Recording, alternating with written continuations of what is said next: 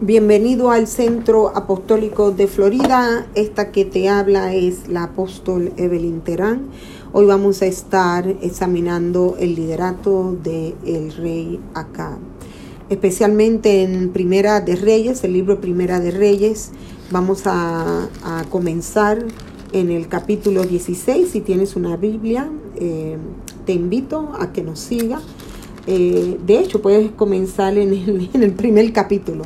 Porque el primer capítulo vemos como la esposa de, del rey David eh, eh, le recuerda al rey que él prometió que su hijo Salomón se sentaría al trono y sería el heredero. Y así acontece. Luego eh, vemos en el capítulo 15 de Primera de Reyes, ya en el versículo, me parece que es el no, el capítulo 11, en el versículo 41, vemos que Salomón eh, muere y su reino pasa eh, a manos de su hijo Roboán.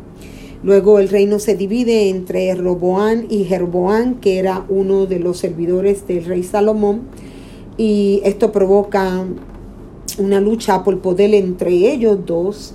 Eh, pero vemos que como quiera, tanto Jeroboán como eh, Roboán, los dos hicieron eh, mal delante de, Dios, rompieron los estatutos de, de, Dios que le había establecido al pueblo de Israel. Y entonces más adelante podemos ya entrar en el capítulo, entonces sería 16 donde eh, sí vemos como eh, entra al reinado una vez Omri pasa a mejor vida, fallece, y entonces ahora eh, su hijo Acab toma el reinado. Y es interesante ver que tanto el abuelo como el bisabuelo de Acab venían de un gobierno corrupto, contaminado, apartado de los estatutos de Dios. No solo ellos se habían desviado hacia la idolatría con las naciones vecinas, sino también habían dirigido al pueblo a pecar en contra de Dios. Entonces, si vemos en detalles el capítulo 16, especialmente el del versículo del 21 al 28, vemos que el abuelo hizo lo malo, Orín, eh, y provocó a ira a Dios con los ídolos. Más adelante, en el primer, eh, Primera de Reyes, en el capítulo 16, del 29 al 32, estamos dando un recuento de la influencia del liderato de Acab, porque a no se le atribuye mucha maldad si usted no es una persona que acostumbra a leer bien las escrituras. Usted podrá haber escuchado que Jezabel era la esposa de Acab y que Jezabel había hecho mucho daño en Israel. Y sí, esto es muy cierto, pero tenemos que entender el trasfondo de la historia de Jezabel, que Jezabel eh, se había casado con el rey Acab.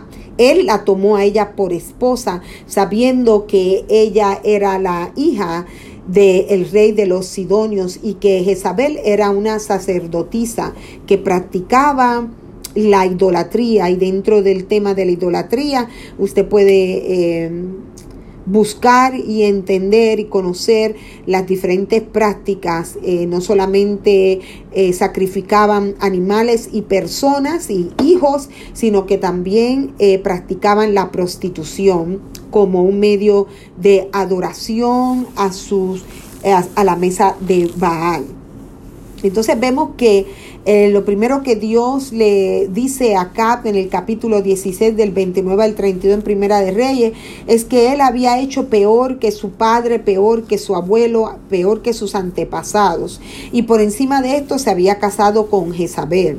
Había abierto las puertas de Israel a la idolatría. Eh, Jezabel era idólatra de por sí porque ella venía de ese tipo de familia. El rey Acab la tomó para hacer alianza con el padre para tomar fortaleza, pero el rey Acab mismo dice la escritura que él sirvió a Baal. De hecho, el padre de, perdón, el padre de Acab había comprado Samaria y Acab tomó la tierra de Samaria y edificó un templo a Baal. No solo edificó un templo a Baal, sino también hizo imágenes de acera. Hizo una imagen grande de acera eh, para honrar y, y adorar a este Dios pagano, provocando así la ira de Jehová. Qué interesante cuando uno se pone a reflexionar eh, lo que Dios habrá sentido eh, después de tanto trabajo, de tanto esfuerzo por guiar a su pueblo, por sacarlo de Egipto, entrarlo a la tierra prometida, las grandes conquistas que le dio al rey David. Ellos se crecieron en número, eh, fueron la nación más fuerte en la tierra poderosa. Salomón edificó el templo eh, la bendición, el oro, eh, fluía las promesas de Dios cumplidas en su pueblo, eh, esperando, ¿no? que llegara el Mesías, el que se había anunciado ya por varios profetas de una manera u otra, que vendría un redentor para salvar la humanidad, aunque ellos así no lo habían entendido. Y ahora de pronto al fallecer Salomón, el haberse casado con muchas mujeres, entre ellas muchas eh, de las naciones vecinas, provocó una corrupción espiritual en el pueblo de Israel. Y cuando Acab llegó al reino, que tuvo la oportunidad de acercarse a Dios y de reconciliarse con Dios, em, denegó, rechazó el consejo de de los ancianos de, de, Israel, y procuró hacer el mar, se asoció con personas paganas, eh, se casó con una mujer que era eh, una sacerdotisa del dios Baal. Y no solo así, él se dedicó a adorar a este dios, él mismo eh, fue responsable de la caída de Israel no solamente eh, permitió que la esposa y él también esparcieran la idolatría a través de todo Israel y, y, levantaran altares a otros dioses paganos, sino que en Primera de Reyes también, si usted busca el capítulo 18, el versículo 13, vemos como acá permitió que Jezabel matara los profetas porque se le atribuye el asesinato de los profetas a Jezabel. Pero tenemos que entender que Acab era el rey. Y Acab se lo permitió, se lo toleró y después, aunque él no hubiera estado ahí, no hubiera participado, si así hubiera sido el hecho, él como quiera permaneció casado con esta mujer y continuó dándole a ella la autoridad del reino una gran autoridad sobre el pueblo de Israel eh, para pecar, para desviarlo. Ahora, ¿por qué es importante? Vamos a aclarar un poco. ¿Por qué es importante tomar este tema en cuenta? El liderato de acá. Porque como discípulo del centro apostólico, yo quiero que tú sepas que cuando uno está en un lugar de autoridad, uno es responsable por la administración de ese lugar, de ese ministerio, de la iglesia, de la casa. Nosotros no podemos delegar esa autoridad a otras personas. Eh, se entendía que Jezabel era una mujer pecadora, era una mujer idólatra, corrupta en todo el sentido de la palabra, no tenía el temor de Dios, ella no era del pueblo de Israel, pero el rey Acab que era, um, podríamos decir hoy en el siglo XXI, un hombre de Dios, un hombre que conocía de la historia de Israel, que no estaba ajeno de cómo Israel había salido de Egipto con mano fuerte, de los estatutos, eh, que conocía del trabajo de los levitas. Em, él con todo y el conocimiento que tenía, él permitió que Jezabel, eh, Jezabel con sus eh, tradiciones religiosas y él también se hizo partícipe, apartara más y más al pueblo de Israel de Dios, encendiendo así la ira de Dios, el juicio de Dios contra este pueblo. En otras palabras, usted es responsable de su ministerio. Usted es responsable de su casa. Usted es responsable de sus ovejas. Eh, usted tiene que tener mucho cuidado con qué personas usted hace alianzas. Eh, a qué personas usted le abre las puertas de su casa, de su ministerio. No que usted no esté dispuesto a servir y atender y ayudar, sino que usted tiene que reconocer que cuando se trata de brujería, de hechicería, de magia negra, de magia blanca, cuando se trata de asesinato, cuando se trata de idolatría, de atender, de apoyar, de practicar eh, cosas que no son bíblicas como si lo fueran, y hacer cosas que a Dios no le agradan como si le agradaran a Él o a nosotros tornar nuestra mirada hacia el lado cuando vemos y sabemos que hay personas a nuestro alrededor que están bajo nuestro cargo, bajo nuestro liderato y que están pecando en contra de Dios y de la casa de nuestro Señor. Usted es el responsable. La responsable del reino no era Jezabel el responsable del reino se llamaba el rey Acab. Y por encima de esto no era que él solo se había casado con esta mujer que practicaba la idolatría, que no reconocía a Dios como su Dios. No era que estaba dispuesta a tolerar, sino que abiertamente atentaba contra todo aquel que levantara un servicio de adoración a Dios. Asesinó a los profetas de Dios, aquellos que hablaban a favor de Dios y a favor del pueblo de parte de Dios. Y él no reprendió. Y lamentablemente así sucede en nuestras iglesias en el siglo XXI, donde hay situaciones que éticamente hablando no son apropiadas para la iglesia, que se prestan para la manipulación, se prestan para las enemistades, para la falta de perdón. Eh, el líder de la iglesia pastoral, el equipo pastoral, los hermanos pastores de la congregación, a veces son los que permiten este tipo de comportamiento porque ellos mismos eh, participan de la mesa de Baal. En otras palabras, ellos también participan de la idolatría y encienden la ira de Dios contra la iglesia y contra las familias. Mira que en Primera de Reyes 21 puedes eh, leer eh, la historia acerca del rey Acab, que se le antojó comprarse un terrenito, una viña, un viñero, que una propiedad que estaba cerca del reino. Imagínate, este era un rey que lo tenía todo, no le faltaba nada. Y cuando el dueño Nabot le dice las razones por las que él no quería vender esa propiedad. El rey no supo eh, honrar esa palabra, sino que haciéndose la víctima, eh, le cuenta a la esposa, sabiendo cómo era la esposa, sabiendo que iba a provocar la maldad de la esposa, pero que él no estaba exento, y ella como si fuera parte de la mafia de Israel le dice, no te preocupes, que yo te resuelvo ese problema y te consigo esa tierra.